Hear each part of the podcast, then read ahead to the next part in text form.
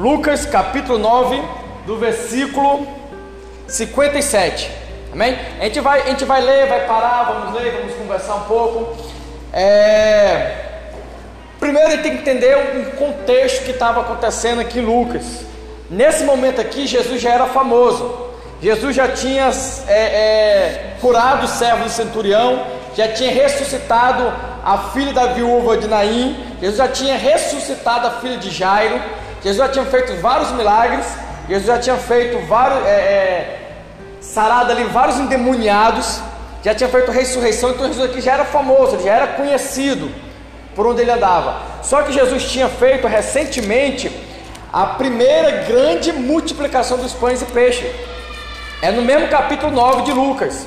Se você voltar aí alguns versículos, você vai ver. E aí a multidão começa a seguir Jesus. Né? Porque, tudo bem, curar, Jesus cura, mas ele também consegue multiplicar pães. E aí eu consigo colocar o que? Valores financeiros à fé. Porque uma coisa é ser curado, mas outra coisa é eu, eu seguir uma pessoa que ele consegue multiplicar pão, ele consegue multiplicar peixe, fome eu já não passo. Né? Ele pode multiplicar outras coisas. Então as pessoas começam a ver Jesus já com outra, com outra ótica. Né? E aí no versículo 57, ele fala assim: ó, indo ele pelo caminho, alguém lhe disse: Senhor, seguiste-ei para onde quer que fores. Se você ler, eu falei aqui numa das pregações minhas que a maneira correta de ler a Bíblia é horizontalmente, né? E não verticalmente, ou seja, Mateus, Marcos, Lucas, mas na horizontal. Você pega aquela passagem e lê nos quatro evangelhos. Aí você vai ter uma visão melhor. Porque se você pegar essa passagem e ler em Mateus capítulo 8, versículo 19 ao 32, Mateus diz quem é esse alguém. É um, é um, um, um estriba, um, um doutor da lei. Tá? Então ele diz quem é esse alguém aqui. É um doutor da lei. Era aquela pessoa que lia as escrituras e passava para, para as pessoas como elas deveriam ser entendidas, como elas deveriam ser interpretadas. E essa pessoa chega para Jesus e fala: Senhor, aonde tu for, eu vou também. Só que ele não queria Jesus por Jesus, ele queria Jesus por alguma necessidade financeira. Talvez porque ele viu Jesus multiplicando os pães. Por que, que eu posso assegurar isso? Porque no versículo 58, Jesus responde assim: As raposas têm covis e as aves do céu ninham mas o filho do homem não tem onde reclinar a cabeça. E quando ele escuta isso, ele, de, ele desiste da ideia de seguir Jesus. Não, sendo assim, eu não quero mais te seguir, não quero mais ser teu discípulo. Ora, se o mestre não tem onde cair morto, os discípulos estão pior ainda. Então ele não quer mais, porque ele entende que ser discípulo não é enriquecer. Ser discípulo não é enriquecer. Eu não sigo a Jesus para ficar rico. Ah, irmão, então é errado você ficar rico? Não. Mas você não pode seguir Jesus com esse intuito, porque os valores celestiais são eternos. Eu não posso pregar aqui para você pegar o banco do ônibus e botar ali um banco de couro reclinável. Por quê? Porque você vai descer na próxima parada, na próxima estação você vai descer. Então eu não posso ensinar vocês a investir, valorizar toda a sua energia aqui, porque aqui nós estamos de passagem. Na próxima parada será a eternidade com Cristo. Então é lá que nós temos que colocar nossos esforços, é na eternidade. Então, as pessoas hoje confundem esse, esse seguir a Cristo. Eles querem hoje seguir a Cristo para trocar de carro, para uma promoção, e eles começam a, a querer ir para Cristo com essa, com essa esperança na vida terrena. E aqui Jesus fala: Ó, eu não tenho nem onde cair morto. Não tenho nada. Não tenho nada. E aquele aquele doutor da lei, ele desiste, né? E aí eu me lembro da passagem do jovem rico, pode dar um clique aí, daqui a pouco a gente volta. O jovem rico, ele fala assim, ó, Jesus olhou para ele e o amou. Eu acho lindo, Marcos, ele, ele, ele pega esses detalhes, né? Sai Marcos que tem esse detalhe aí. Isso aqui o jovem rico já tinha falado para ele, pai, eu, eu, eu, quero te seguir. E ele fala, então, é, ele começa a dizer o testamento, né? E o jovem rico fala, Senhor, esses mandamentos que eu fui desde criança. Aí Jesus olha para ele, com um olhar e fala, poxa, me apaixonei por esse jovem. Tá aí, me apaixonei por você. Vou te dar algo, algo muito importante. Aí ele fala, fala, fala para mim.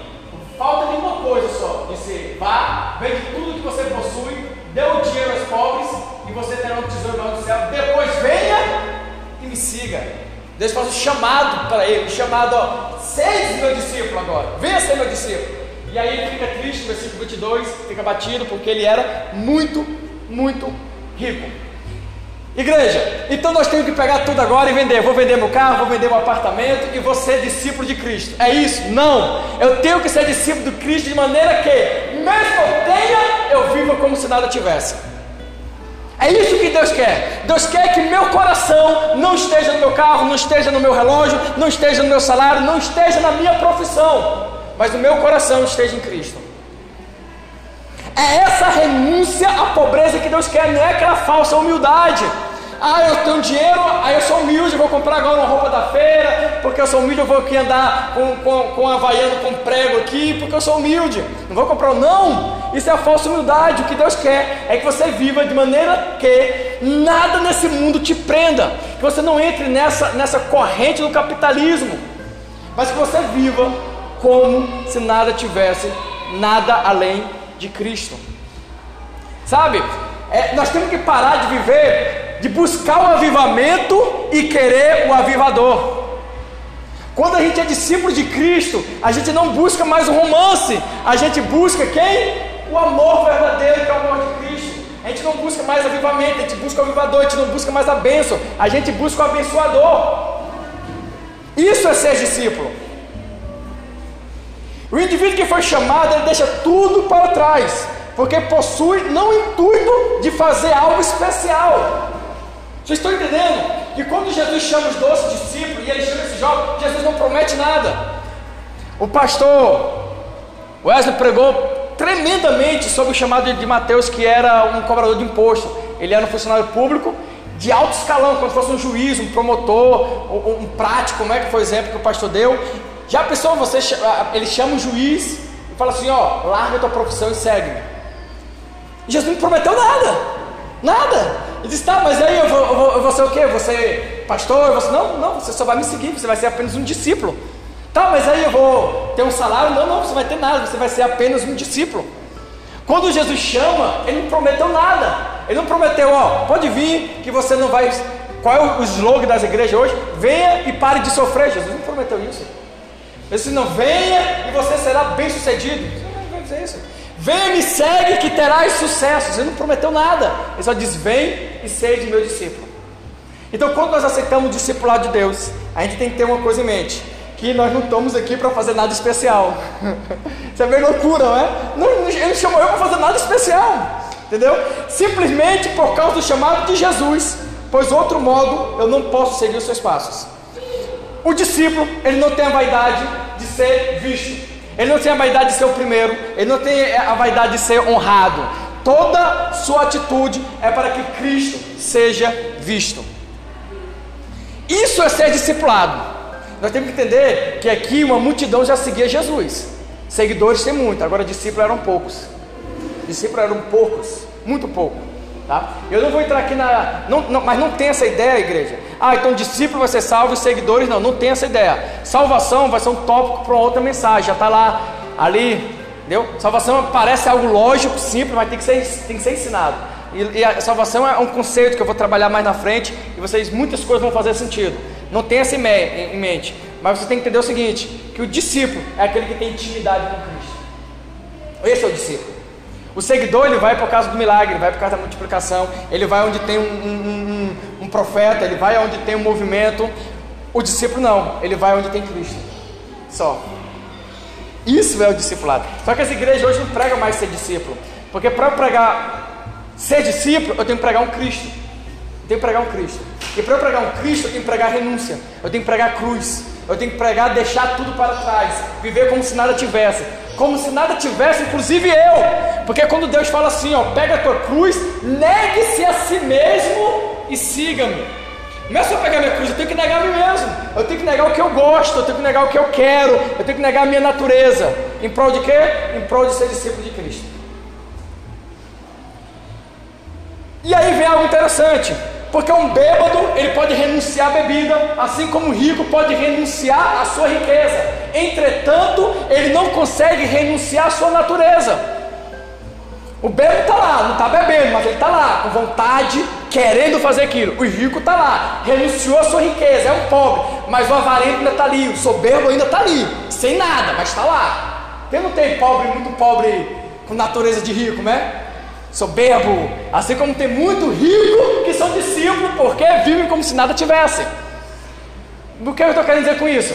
Que o bêbado, rico, o drogado, o prostituto, ele não consegue largar a sua natureza. Muitas vezes ele não trai a sua esposa, mas ele está lá. O adultério está no coração dele. E isso é o que Cristo faz. Ele mexe de dentro para fora. Então, se eu tiver uma religião que não prega Cristo sem discipulado, eu tenho uma religião que as pessoas não se libertam do seu pecado.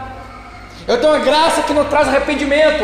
Aí eu estou cansado de ver pessoas que se dizem evangélicos, se são seguidores de Cristo e não discípulos, mas têm a sua mesma natureza. São avarentos, são mentirosos, são agressivos, são grosseiros, são, são corruptos.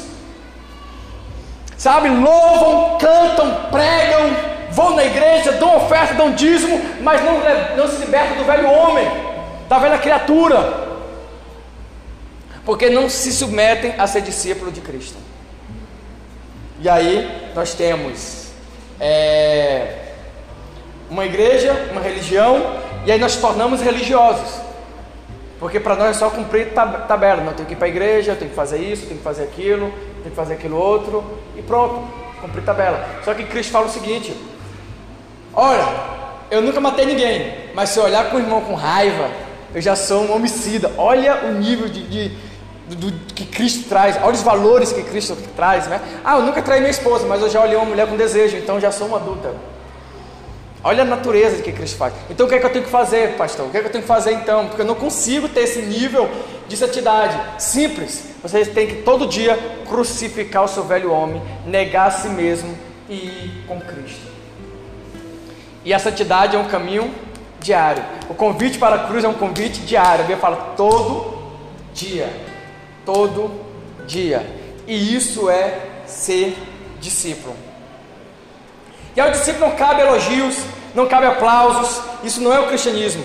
O discípulo, ele olha e tudo que ele faz tem que cair para Cristo. E aí Jesus fala assim, ó: "Sedes luz desse mundo e o céu da terra". Jesus não fala: "Vocês serão luz do mundo". Vocês vão de ser luz do mundo, não. Ele fala: "Vocês são agora, vocês são luz do mundo". Vocês são o sal da terra. E não se coloca luz debaixo da, da mesa, né? Se coloca luz onde todo mundo possa ver e ser é, iluminado. Então, onde nós formos, nós somos essa luz do mundo. E agora eu vou dizer uma coisa para você. Não se pode pregar cruz que não foi crucificado. Tem uma passagem que eu acho lindo de Tomé, e as pessoas falam mal de Tomé, né? E eu, desde a época de seminário, eu sou um defensor de todos os personagens da Bíblia, todos, entendeu? Eu acredito que tudo ali aconteceu, e se fosse eu, talvez faria pior, então eu defendo. E as pessoas criticam muito Tomé, porque Tomé fala assim: eu só vou crer se eu ver na mão dele os sinais da cruz. Ele fala, né? Não, se eu ver o sinal da cruz dele, aí eu creio nele. O mundo, quando ele olha para nós, ele diz: Eu só vou crer nesse pregador se eu ver nele as marcas da crucificação. Porque se no pregador não tiver a marca da crucificação, é porque o velho homem ainda está reinando nele.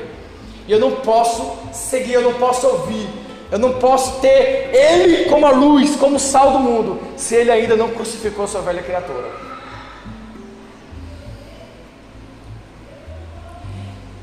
No Mateus capítulo 4, versículo 19, Jesus convida Pedro para ser discípulo. E Pedro era um pescador, ele estava lá pescando. E Jesus fala o seguinte: Pedro, larga a tua rede, fala desse jeito: segue-me e eu te farei pescadores de homem. E Pedro, sabe o que a Bíblia fala? A Bíblia fala que Pedro larga a sua rede e vai até Jesus. Deixou lá o barco, lá o peixe, a rede e foi até Jesus. Pedro não poderia se fazer pescador de homem. Pedro não poderia é, se converter, mas ele poderia largar a sua rede. Isso ele poderia fazer, e isso ele fez. Nós não podemos, nós não podemos é, trazer em nós essa nova criatura, mas nós podemos cada dia largar a rede, fazer, dar um passo em direção à santidade. Nós temos que entender, vocês vão entender isso quando for falar de salvação, que a salvação ela tem cinco vias e salvação é, é, perdão, e santidade é diferente de justificação. Nós somos justos. Todos nós aqui somos justos. Por quê? Por causa de Cristo. Cristo nos justificou e nos apresenta puro diante do Pai, por Ele. Mas a santificação não. A santificação é um processo que vai desde o dia da, da nossa conversão até a nossa eternidade em Cristo. E aí nós vamos entender outros, outros princípios. E aí nós temos aqui no versículo, pode botar, irmão. Um clique para trás. Aí, perfeito. Aí nós temos no versículo 59 o seguinte: Disse o outro, segue-me. É, se você ler horizontalmente junto com Mateus, você vai ver que esse outro aqui é o discípulo do doutor da lei que está lá. Ele está lá todo se achando, né? E ele faz o convite e Jesus olha para o seu discípulo, olha que coisa interessante, vai para o seu aluno, melhor dizendo assim. Ele olha para o seu aluno e fala assim: Você, você aí, quem? Eu? Ele fala: Você mesmo, é, segue-me. Né? Diferente do seu professor que se ofereceu para ser discípulo, Jesus olha e diz: Não, você eu não quero, não, mas o seu aluno eu quero, você segue-me. Aí nós aprendemos a primeira coisa, igreja: o discipulado ele procede um chamado. Não tem como eu me oferecer a ser discípulo. Eu tenho que ser chamado para ser discípulo. Tem que ter um chamado de Deus. Não é vocacionado, é chamado. Você tem que ser chamado. Ó, vem aqui, vem ser meu discípulo. E aqui nós vimos que Deus te, deu esse chamado para esse jovem. Ó, os doze discípulos foram chamados por, por Cristo. E ele fala: Ó, segue-me. Mas ele respondeu: Senhor, deixa-me primeiro que eu vá enterrar meu pai. E aí Jesus responde versículo 60. Respondeu Jesus: Deixa que os mortos, deixa aos mortos o enterrar os seus mortos. Porém tu vai e anuncia o reino de Deus. Mas tu vai e anuncia o reino de Deus. Se você ler a primeira parte desse, desse capítulo, você vê que a primeira parte desse capítulo, Jesus faz os doze discípulos serem missionários. Ele diz: agora vocês vão e preguem. Ele sai fazendo a missão, né? E aí depois disso ali tem ali Herodes que quer matar Jesus, a grande multiplicação, a confissão de Pedro que Jesus é Deus, né? Jesus é Cristo. E aí nós chegamos aí a essa parte de quem é o maior do reino de Deus e depois ali o que é ser discípulo. Por que, que eu falei isso aí? Porque Jesus fala o seguinte, ó: segue-me, deixa os mortos enterrar os mortos, vem me seguir e vá pregar o reino de Deus. Então, ser discípulo é ser missionário. Ser discípulo é ser missionário. Tá? Simultaneamente, na sua casa, no seu trabalho, na sua escola, na sua comunidade. A igreja ela tem, que marcar a comunidade. Ela tem que marcar a comunidade. Uma vez eu falei que quando a gente. É, lá em Porto Alegre, a gente tinha um pré-vestibular para Cristo, que a gente ensinava a comunidade ali, a, a matemática, português, e eles passaram no vestibular. Tá? Comunidade, então a gente tem que marcar essa comunidade, de alguma maneira. E tem que marcar ó, como missionários. Nós somos missionários. A igreja é uma igreja missionária. A capela é uma igreja missionária. Muitas vezes não consegue ir, mas a gente pode ajudar quem está lá. Só que esse jovem ele recusa. Uma coisa nós sabemos, a princípio, pelos estudos, é que o pai dele não tinha morrido. Porque o judeu, o enterro do judeu era 23 horas e ele ficava 10 dias sem sair de casa. Então, se ele saiu de casa é porque ele, o seu pai já, já tinha sido enterrado. Né? Ou estava para morrer. E ele queria esperar o pai dele morrer, sepultar e depois ir fazer missão. E aí nós temos primeiro o seguinte: nada antecede ao discipulado.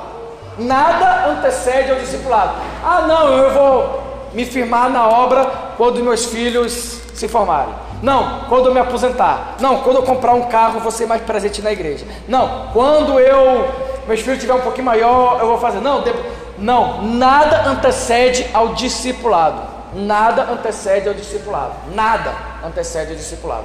Primeiro por quê? Porque quando nós aceitamos ser discípulos, o que é que nós fizemos?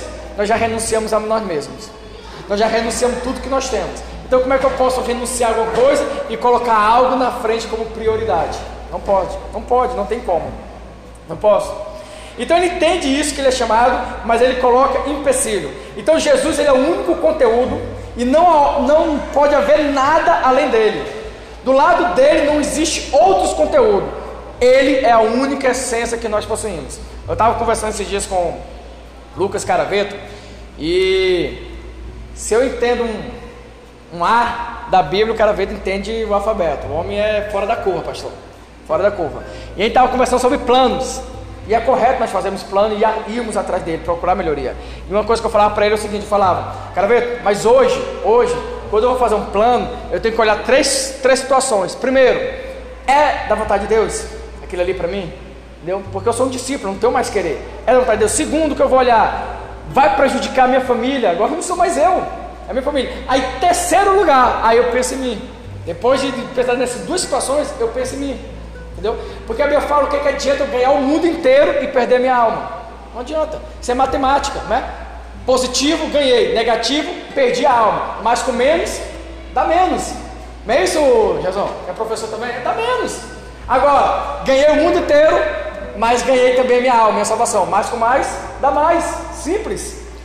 Então eu não posso querer crescer de, em, em prejuízo da minha fé, em prejuízo da minha família. Eu não posso. E o jovem rico ele não entendeu essa parte do chamado. Então nós temos que entender que carregar a cruz não é maldição, gente, por favor. Tem gente que fala assim: ai, minha esposa é minha cruz, esse trabalho é minha cruz, ai, esse carro velho. Gente, a cruz de Deus é algo bom, entendeu? A cruz de Deus é bênção na nossa vida. Jesus transformou a cruz que era maldição em bênção. Carregar a cruz é uma honra. É um sinal que eu sou discípulo de Cristo e estou indo em prol de quê? Do novo nascimento. Isso é cruz. Cruz é você matar a velha criatura para que nasça a nova. Jesus fala assim sobre a ceia: aquele que não é cor-participante comigo na cruz, também não vai ser na minha ressurreição. Então eu tenho que morrer com Cristo, participar com Ele do sofrimento, para que eu possa participar do novo nascimento. Então a cruz é bênção. A cruz é bênção. Entendeu? A cruz é bênção. Nós temos que crer nisso. E nós temos que ter essa marca da cruz. Nós temos que ter essa marca da cruz. Então a cruz é a compaixão com Cristo, é o sofrer com Cristo. Somente aquele que está unido com Cristo, tal como se dá no discipulado, está de fato sobre a cruz. Então isso é ser discipulado. É ser discipulado. Não é o que a gente vive hoje em dia aí, né? Ah, venha para a igreja e prosperará, venha para a igreja, é isso. Não. Ser discípulo é isso, é pegar a cruz e seguir a Cristo. É em busca do novo nascimento. Esse é o verdadeiro avivamento. O verdadeiro avivamento, escuta, o verdadeiro avivamento é aquele que coloca em vocês o fruto do Espírito Santo. Paciência, longanimidade. Isso é ser avivado. Sempre ser avivado, entendeu? Não é aquela sensação boa que dá no corpo. Ser avivado é isso, é sair daqui uma nova criatura. É a pessoa olhar para nós e ver a, cruz, é, ver a luz do mundo, ver uma pessoa diferente. Entendeu?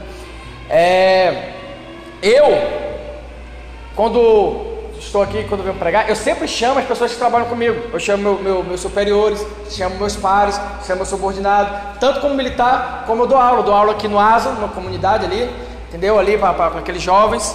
E eu chamo. Tá? Sabe por que, que eu chamo? Porque do jeito que eu sou aqui no púlpito, primeiro que a gente não tem lugar santo. Isso é uma coisa que a gente tem que tirar. Entendeu? Aqui é igual aí. O que eu puder fazer aí, tenho que fazer aqui também. Não existe diferença. Entendeu? Então, o jeito que eu sou aqui, eu sou ali, eu sou em casa, eu sou no meu trabalho. Tá? Então, eu tenho, eu tenho, eu tenho uma, a livre liberdade de convidar todo mundo. Já teve aqui pessoas que trabalhou comigo no colégio, meus alunos, já teve pessoas aqui que trabalham comigo. Eu convido, por quê? Porque isso isso é ser discípulo. Aí por fim, nós temos aqui na, na, na, no versículo 61, chega um outro que só Lucas fala, ninguém sabe quem é esse aí, nem, ninguém explica quem é, ele apareceu do nada aí, pegou o ônibus andando e quis estar na janela, né? Ele apareceu do nada, não, tem como explicar, ninguém mais dá detalhes sobre ele, e ele fala assim: Senhor, eu te seguirei, mas deixa-me primeiro pedir despedir dos que estão na minha casa. Gente, esse, esse jovem aí, ele foi esperto porque ele usou as escrituras contra Jesus. Né? Sabe aquele advogado que quer pegar o, o juiz usando a, a, a própria jurisprudência, né? Porque lá em 1 Reis, capítulo 19, versículo 19, Elias chama o chamado para Eliseu ser seu discípulo. E Eliseu fala assim: Elias, eu vou, eu vou, eu vou e nunca mais eu vou olhar para trás. Mas antes, deixa eu só explicar para minha família que eu estou partindo, dá um beijo no meu pai e um beijo na minha mãe. Falei assim, e a Bíblia fala que ele permite, vai lá. E ele dá uns beijos nos pais e vão. E aí ele fala: Ah, agora vou pegar ele, agora no, no, no, vou pegar ele no, contrapé. Ele fala assim: Ó, oh, eu sou voluntário. Eu sou voluntário para ser teu discípulo. Mas é o seguinte: lembra de Elias, Eliseu? Ele deixou ele se despedir da família. Eu não quero enterrar meu pai, eu não quero, quero só que é o seguinte: eu quero só ir lá e despedir também da minha família. Né? Aí Jesus fala: Ó, seguinte, o teu chamado, quem está te chamando aqui, é Deus.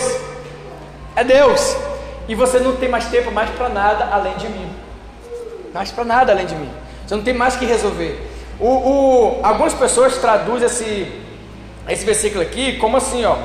É, Permita-me pôr em ordem os meus assuntos em casa e depois eu te seguirei. Alguns colocam essa, essa tradução. Mas de qualquer maneira, o que esse jovem quis dizer é o seguinte: ó, eu vou resolver meu problema e depois eu me torno seu discípulo de corpo e alma. Jesus fala: não, nada antecede o discipulado. Nada, nada antecede ao discipulado. Por que, que isso é importante? Nós temos essa, essa, essa, essa ideia de que nada pode anteceder ao discipulado. Nada. Meus desejos, minha vontade, é, meu, meus anseios, minha riqueza, minha prosperidade, minha profissão, nada vem antes do discipulado. Entendeu? Nosso objetivo aqui é, é estarmos em Cristo como seus discípulos, para estarmos com Ele em glória. Entendeu? Esse é o, é o objetivo de sermos igreja. Aí só para fechar um link aqui com a mensagem passada, retrasada, perdão, essa mensagem sobre o que é essa igreja, o que é Cristo, tem no podcast, quem quiser acompanhar, assim começa, vai estar. É, eu falei sobre essa igreja, eu falei o seguinte: Jesus, quando ele fala sobre essa igreja, dá três exemplos, né? Que ele é o cabeça, nós somos o corpo, é, nós somos o tijolo e ele é o templo, e depois ele fala que nós somos a família e ele é o pai, né? E a outra comparação que ele fala, ele fala o seguinte: olha, veja só, você é minha noiva e eu sou o teu noivo, né?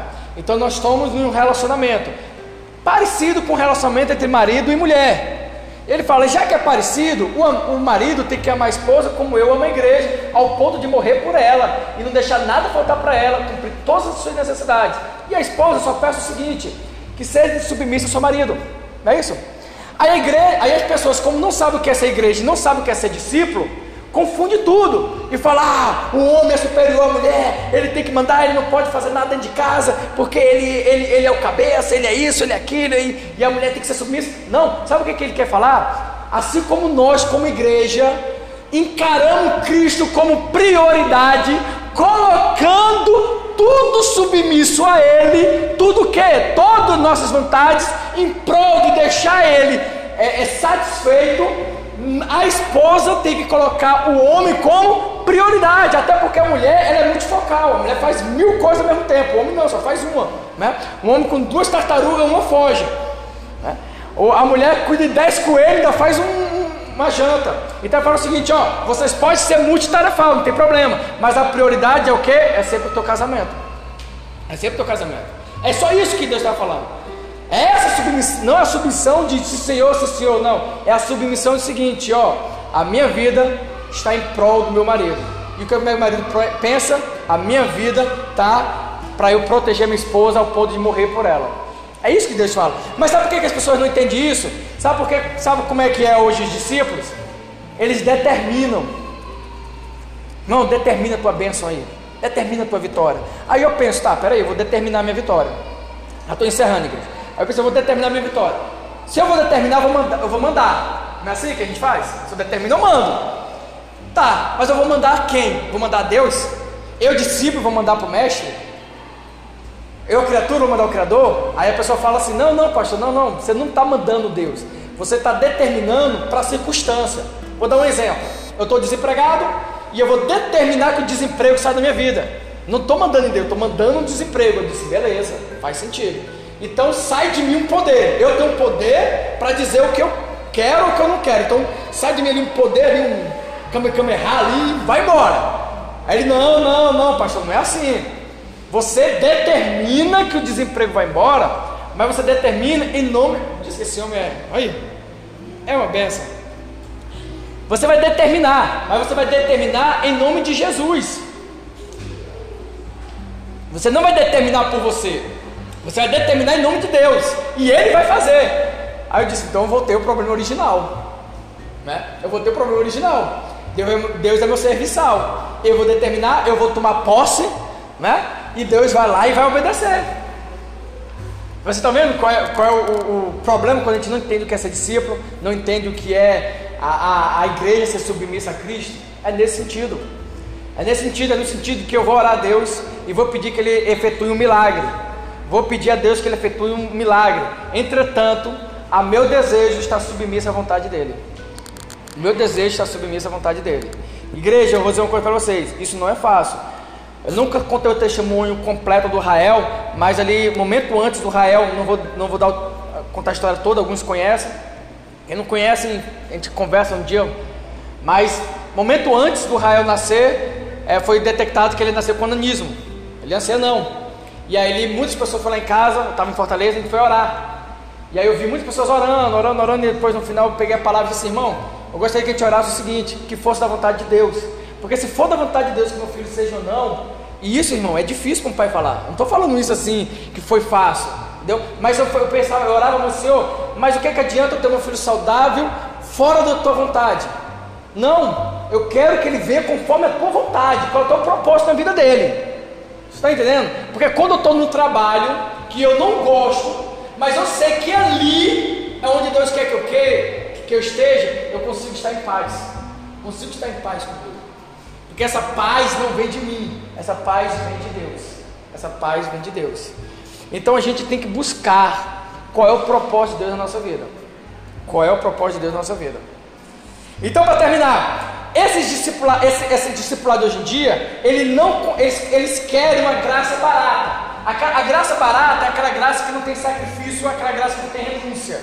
A graça barata é aquela graça que, que a pregação do perdão não traz arrependimento. O batismo sem, é um batismo sem disciplina.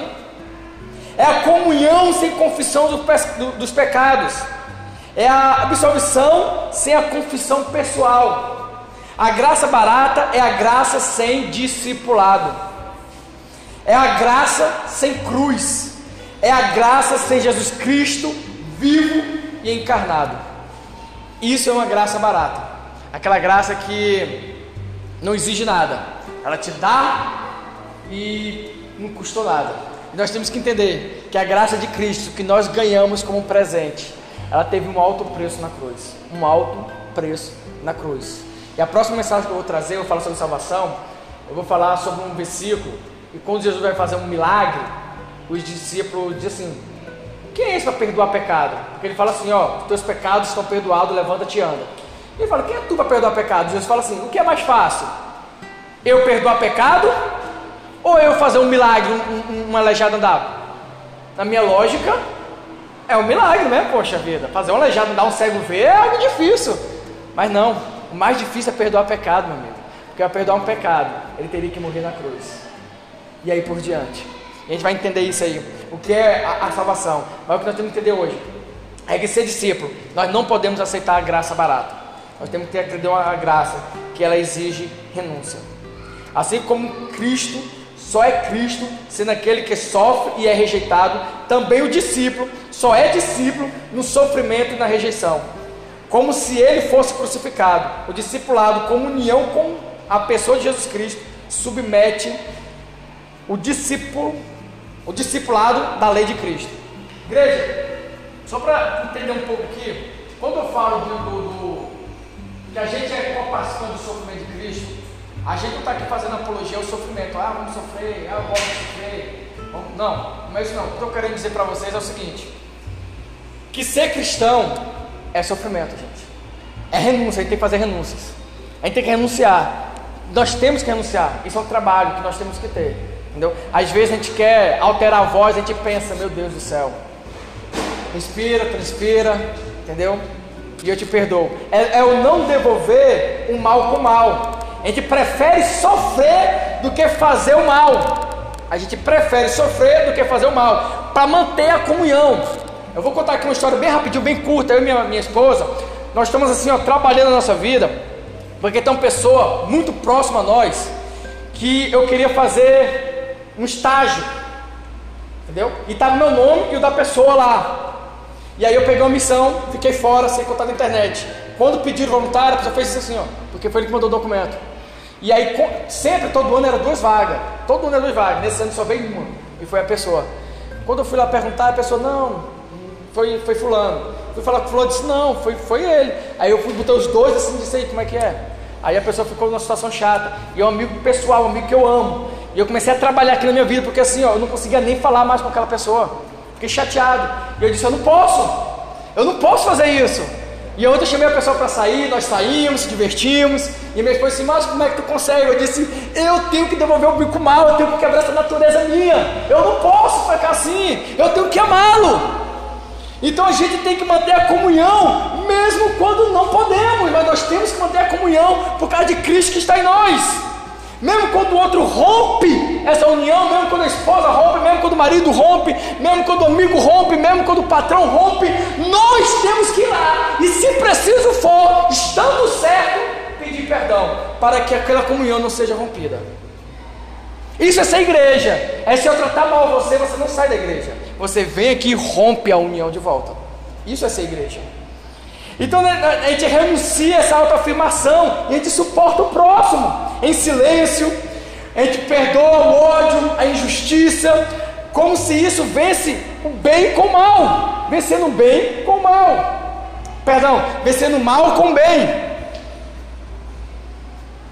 Praticar a paz em Cristo, no meio desse mundo, no meio dessa guerra, dessas pessoas que não se amam, que não se perdoam. Isso é ser discípulo.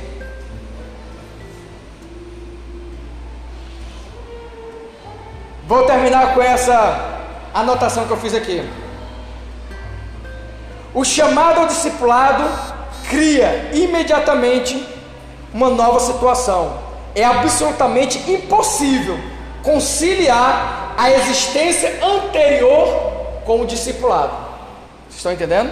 Eu não consigo. No momento que eu aceito o discipulado, eu tenho que renunciar à minha velha criatura com tudo que ela tem, com todos os conceitos, com todas as informações. É aquilo que eu disse.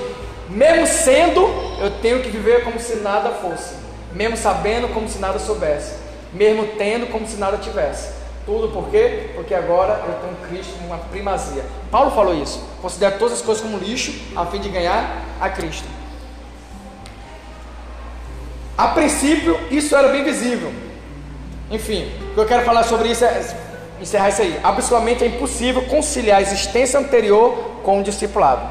E aí, igreja, no versículo 62, Jesus fala assim: Ninguém, ninguém que põe a mão no arado e olha para trás é apto para o reino de Deus.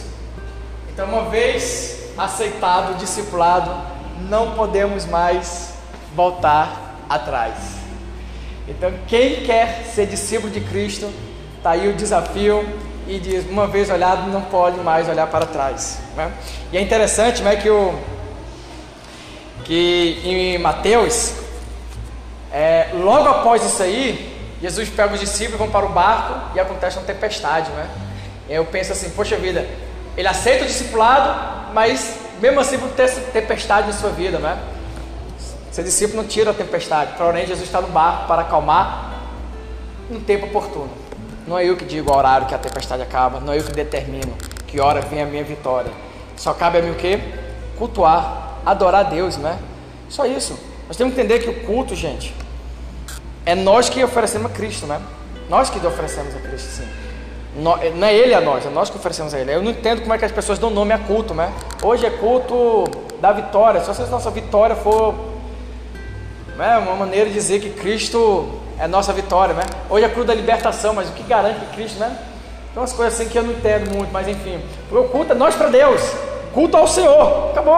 Nós vimos aqui para cultuar e Ele vai fazer o que Ele quiser fazer. Amém? Agradeço a oportunidade, desculpa um pouquinho o tempo aí. Eu tentei resumir, juro, tentei resumir, olhei aqui meus tempo aqui, mas é um assunto que vai puxando o outro e tinha que ficar bem claro, né? Agradeço aí a oportunidade.